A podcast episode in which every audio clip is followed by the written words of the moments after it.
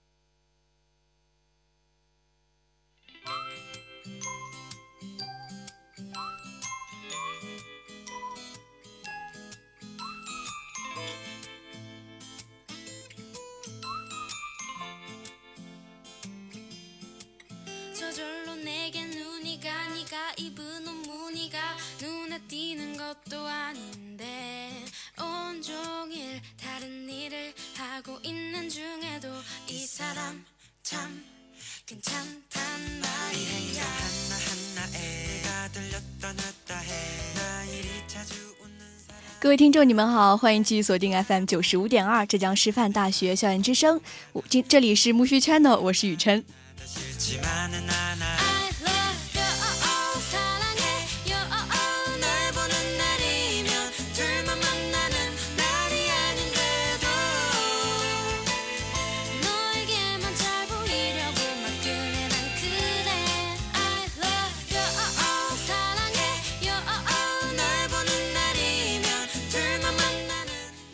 这几天啊，大家可以明显的感觉到这个冬天是真正的来临了。不知道各位有没有感受到金华小妖风的威力呢？其实啊，雨辰觉得有空的时候，比起出门去吹冷风，还不如窝在寝室里面捧一杯奶茶，看一看电影，想想就是非常的享受呢。如果不知道该看些什么，不妨从今天的 movie 中找一找你感兴趣的电影吧。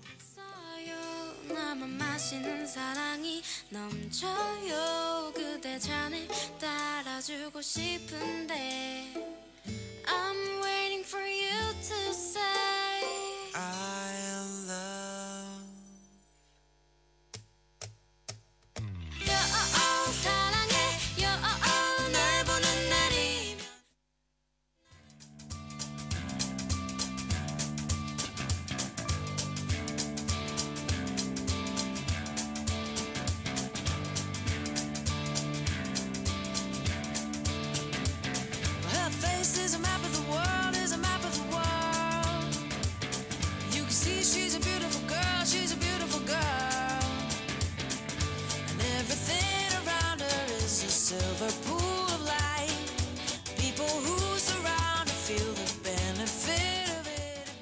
首先还是板块一一周电影资讯，推拿首映《地上的楼叶》终于有人捧场了。十月二十四号，娄烨的新作《推拿》在中国电影资料馆举行了全国的首映式，全场呢竟然被媒体记者、业界名流还有普通的观众啊给挤了个水泄不通。几天前呢，这部电影在台湾的金马奖上获得了包括最佳影片、最佳改编剧本、最佳新人等六项大奖，成为了最大的赢家。踏上红地毯之前啊，娄烨要经过一段长长的台阶，他没有像其他主创一样慢悠悠的走，而是蹭蹭蹭的一路跑了下来。当看到眼前黑压压的人群的时候，他有些吃惊，并且鞠了一躬，然后说了四个字：“谢谢大家。”《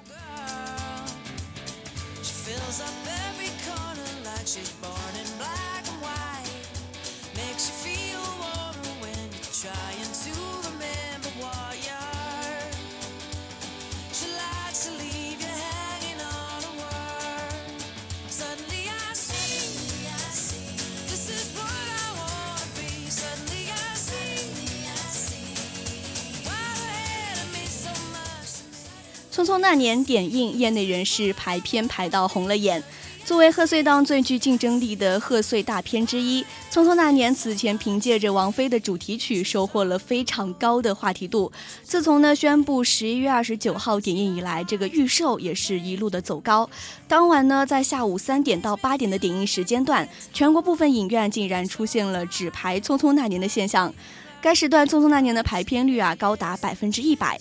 在昆明世贸国际影城的排片表上，甚至还出现了只隔十分钟就有一场《匆匆那年》的现象。作为全国产出高票房的重点影院，出现这样的排片情况呢，也是非常罕见的。所以呢，不然不妨让我们期待一下《匆匆那年》上映之后的票房吧。《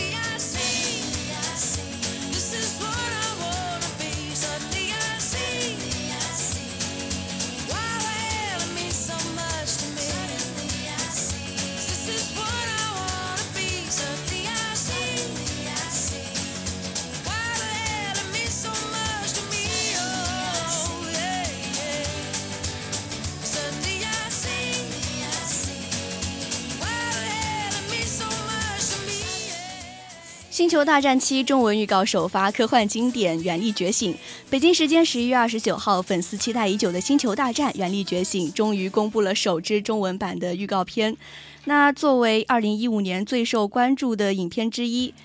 星球大战：原力觉醒》这支八十八秒的预告片于今年感恩节假期在北美境内总共三十家影院独家曝光，引爆了全美影迷的追捧热情。预告片也同日于网全球的网络公布，瞬间点燃了全球影迷最热切的期待。中文版的该支预告也同时曝光，令中国的粉丝激动不已。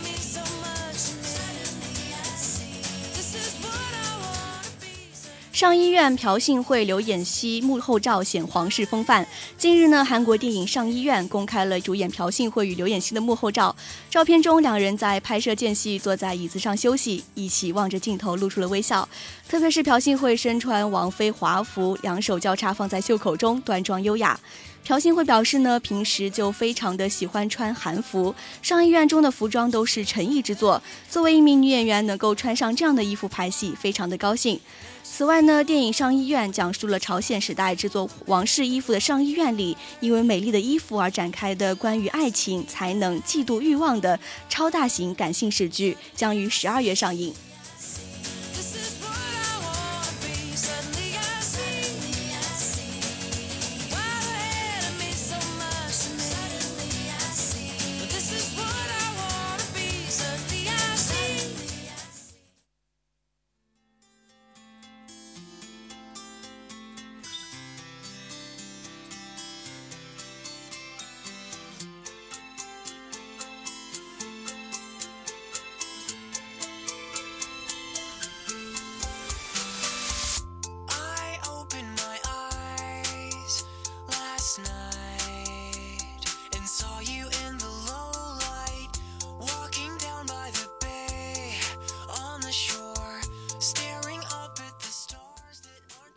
有的电影呢是高成本大制作，画面的非常雄雄壮瑰丽，他们可以高高的站在领奖台的顶端，享受着各种各样的赞美。但是有的电影啊，在拍摄之前就从来没有想要得到过这样的辉煌，他们的存在呢，也许只是为了供我们在闲暇时刻放松神经、会心一笑，或者是在难过郁闷的时候暂时忘记烦恼，给我们一个微笑的机会。我们的小编呢，喜欢把这样的电影称作假日电影，所以今天我们不如带着好的或者是坏的心情，一起去度个假吧。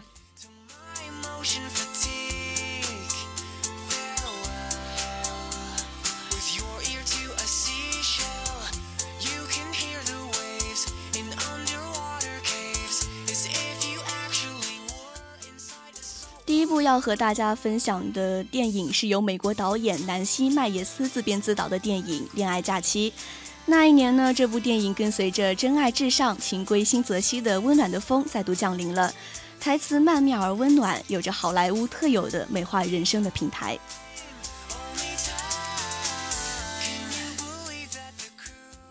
其实啊，在好莱坞想要把英国、美国分得清清楚楚，实在是不是一件容易的事情。但是，无论是英伦玫瑰还是美国丽人，都是不缺其标志性的人物。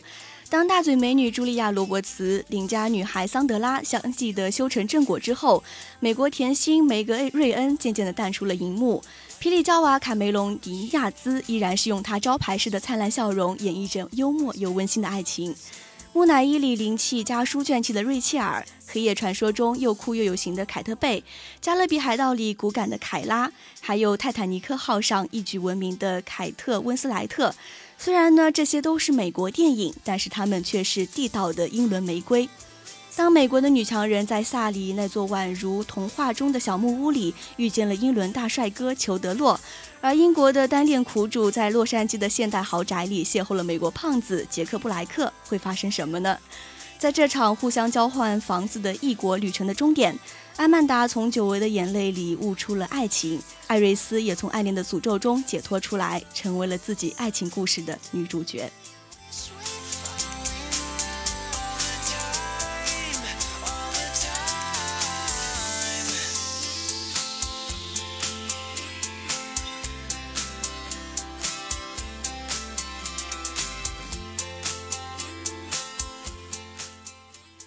会想要谈恋爱了，这是朋友看完这部电影后发出的第一句感慨。这或许也是电影《恋爱假期》虽然是剧情非常的简单，但是如此卖座的一个原因吧。影片只有短短的一百三十五分钟，导演却一直控制了我们的笑神经，同时也控制了我们的泪腺，让泪腺爆发的时候呢，眼睛会湿润得让人看不清屏幕。这样的手法不禁让我们想起了我们的喜剧大师星野。那么，为什么导演会这么厉害呢？可能也是与男导演南希自己就是一个女人有关系吧。她总是能够在自己的影片中展示出女性特有的一种敏感和幽默，也习惯以现代的表现手法来拍摄一些传统的好莱坞喜剧片。他的影片啊，既中规中矩，又在男女的关系中掺入了一些超长的喜剧成分，就好像呢充满魔力一样，让你笑的时候就笑，让你哭的时候就哭。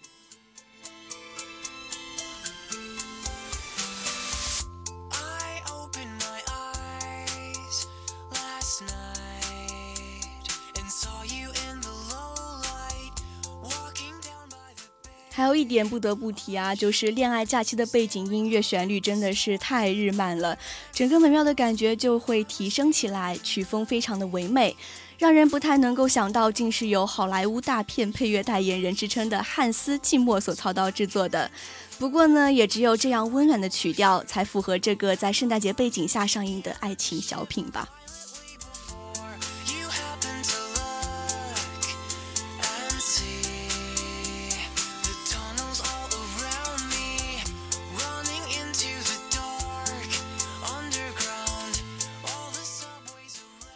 影片中，影后小温扮演的是一位英国宅女艾瑞斯。她呢是住在一个玫瑰小屋里的，虽然是相对比较简陋，但是却是非常的温馨和经典，就好像走进了格林童话一样。小温在电影里面又哭又笑，卖傻卖萌，让人感觉真的是可爱至极，完全颠覆了自己往日《泰坦尼克号》中露丝正经高贵的女神形象。当电影中的艾瑞斯知道了男友的真相时，从公司到地铁，再回到家关上门后，才一下子嘶声力竭地哭了起来，开了煤气灶，想要结束自己的生命。这一系列的动作呢，剪辑师将它剪辑的是非常的流畅，似乎好像他本该就这么做一样。最后呢，艾瑞斯是一巴掌拍醒了自己，打开窗，拼命地呼吸新鲜空气。从此呢，这个英国女孩虽然是非常的伤心，但是也知道了，为了一个渣男，实在是没有必要来轻生。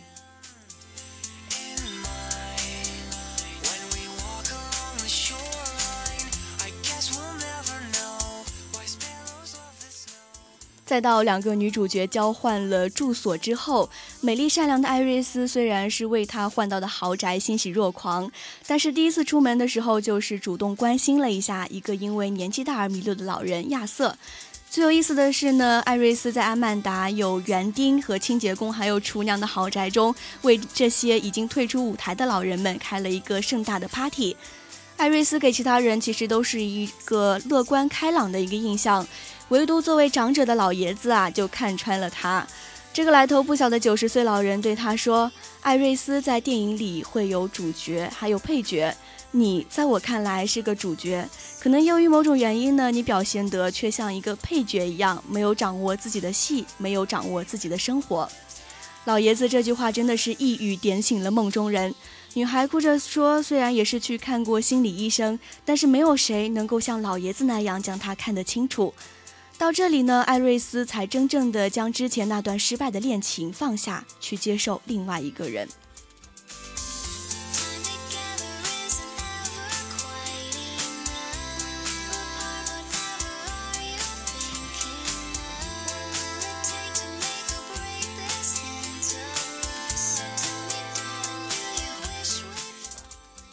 而迪亚兹饰演的呢，则是一个美国女强人阿曼达。由于迪亚兹本身就是出出演这个爱情喜剧出身的，所以他演这个戏可以说是本色演出。他住的房子与艾瑞斯的玫瑰小屋不同，他的家非常的现代却简约。这里的主色调也是暖暖的黄色，但是墨绿色的垂下而垂下的这个窗帘，给画面增添了一些硬性的元素。在窗帘旁边的红色的螺旋形的这个画面与窗帘正好相对，就好像阿曼达矛盾的个性也是符合她这个女强人般的性格。其实影片一开头便反复的强调，阿曼达已经很久没有流泪了。虽然大家看到这里都能够很清楚的知道这是导演设下的一个伏笔，阿曼达的眼泪在之后一定是会有的，现在只是没有到伤心处罢了。但是呢，还是让人忍不住想快点知道究竟是怎么一回事。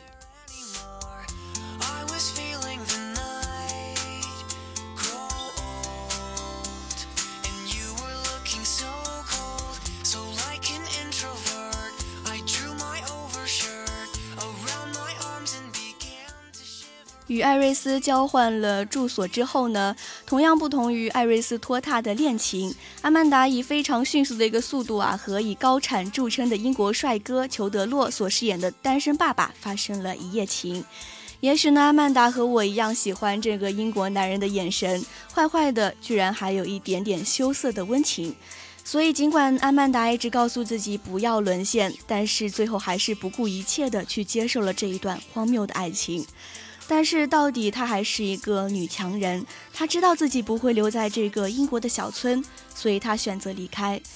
最后，阿曼达用眼泪来证明她的转变，她找到了自己想要的，于是鼓起勇气下车回去找到了帅哥裘德洛。这个结果其实，在电影里面是非常正常的，并且我们已经早早的做好了准备，但是依然呢，跟着阿曼达哭得一塌糊涂。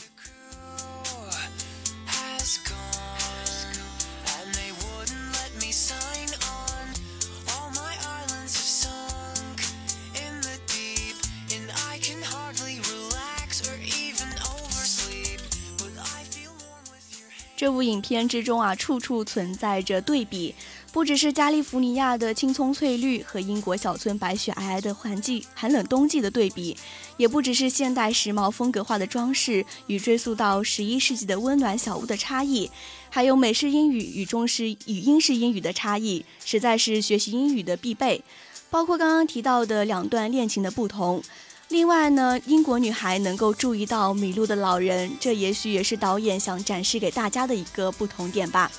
能看到沉寂了不少时日的金发甜姐迪亚兹和优雅英伦绅士裘德洛陷入爱河，演技派古典美女温斯莱特和让人忍俊不禁的天生喜剧好手布莱克牵手。我相信这部电影之后，没有人能够怀疑，把住所迁到另一个半球，人生也能够重新开始，并且与众不同。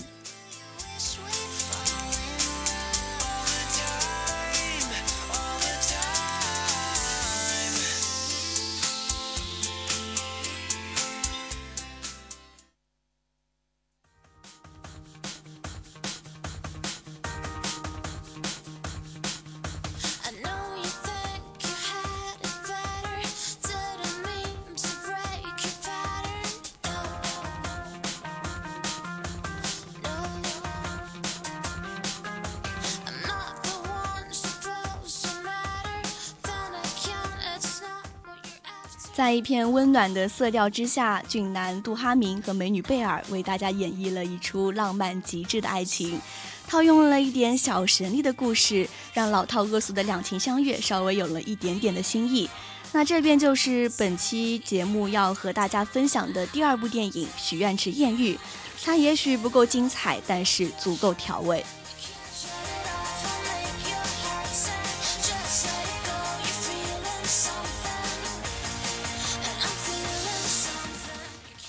这部电影围绕着克里斯汀·贝尔饰演的优质女青年贝斯展开。电影里，贝斯与自己的妹妹是两种类型的人。妹妹相信爱情，并且遇到了意大利的陌生男子，两个礼拜的时间呢，便足以让她决定以身相许。而贝斯对爱情却是望而却步，则这样就成了阻碍他个人情感溢出的一个岩石。而看看贝斯的父亲、贝斯的母亲，可以说呢，这个家庭的爱情方式似乎是各式各样的。导演选取这样一个典型的家庭，似乎也是想着力通过这部电影分别的探讨一下现代人不同的爱情方式。贝斯父亲找了小三，贝斯的母亲离异单身，这些爱情方式都是现代生活中绝不鲜见的东西，而在电影中的几种表现呢，就显得非常的耐人寻味了。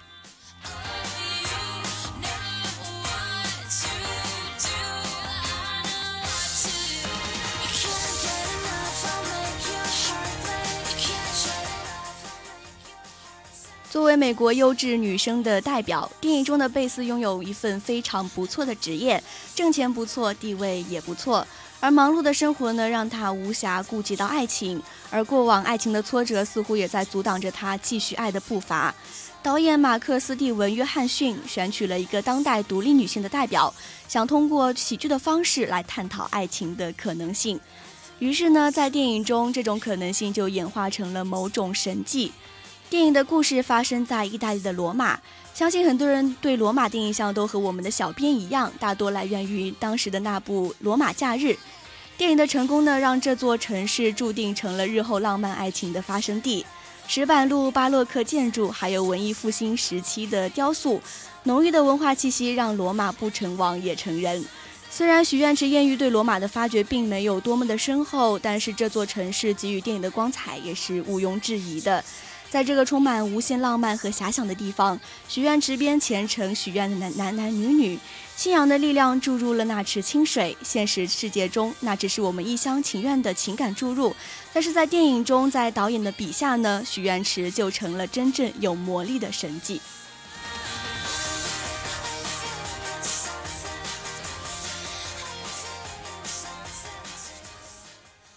贝斯醉酒后第一次迈入许愿池的疯狂是影片中非常有趣的一个场景，而当他拿出几枚硬币的时候，许愿池的神力便开始发威了，古老的咒语开始显灵，贝斯不经意地得到了陌生男子的爱，一出疯狂的男追女的戏码就此开始展开了。在这个过程中呢，贝斯与在妹妹婚礼上当伴郎的尼克的情感进展却是非常的复杂。尼克的真情感始终是被贝斯认为是许愿池显灵的结果，一切的误会呢，最终会在许愿池前重新解释清楚，有情人终成眷属，变成了影片最终的结局。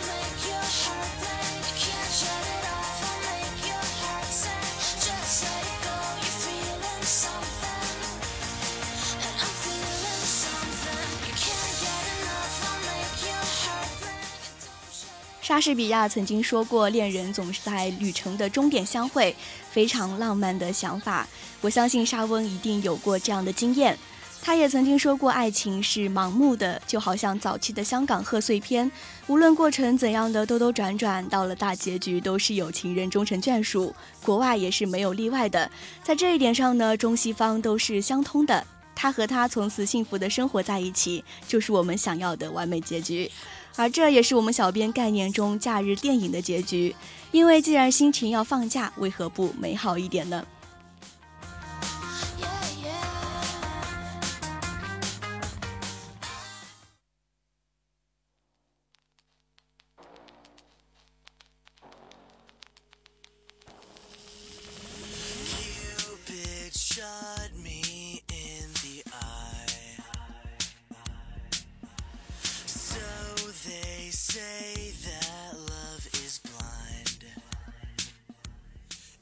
第三板块依然是我们的票房排行榜，排在第五位的是电影《狂怒》，这是一部二战题材的电影。这部电影的战斗场面呢，也是非常的恢宏大气，值得一看。但是它的动人之处，而是是它体现出来对战争人性的反思，也是不妨去看一看。本周票房四千九百万，累计票房累计票房九千四百万四百万。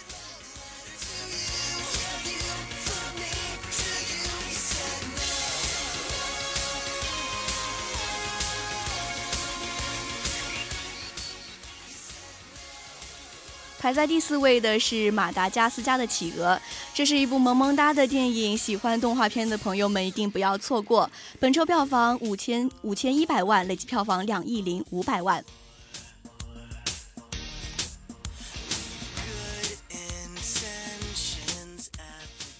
排在第三位的呢是上周排也是排在第三位的《黄飞鸿之英雄有梦》这部电影呢是由黄是由彭于晏演的，诠释了一个全新的黄飞鸿的角色，阳刚气十足。本周票房七千七百二十万，累计票房一亿五千八百三十万。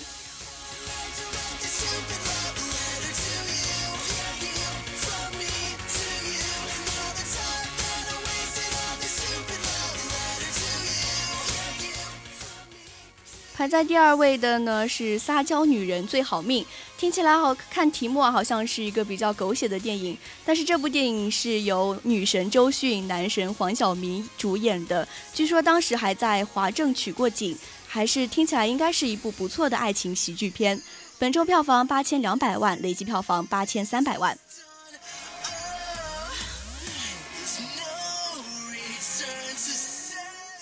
排在首位的呢，依然是《星际穿越》。这是一部让理科生狂刷好几遍找漏洞的一部相当不错的科幻电影。本周票房一亿四千七百万，累计票房六亿七千三百万。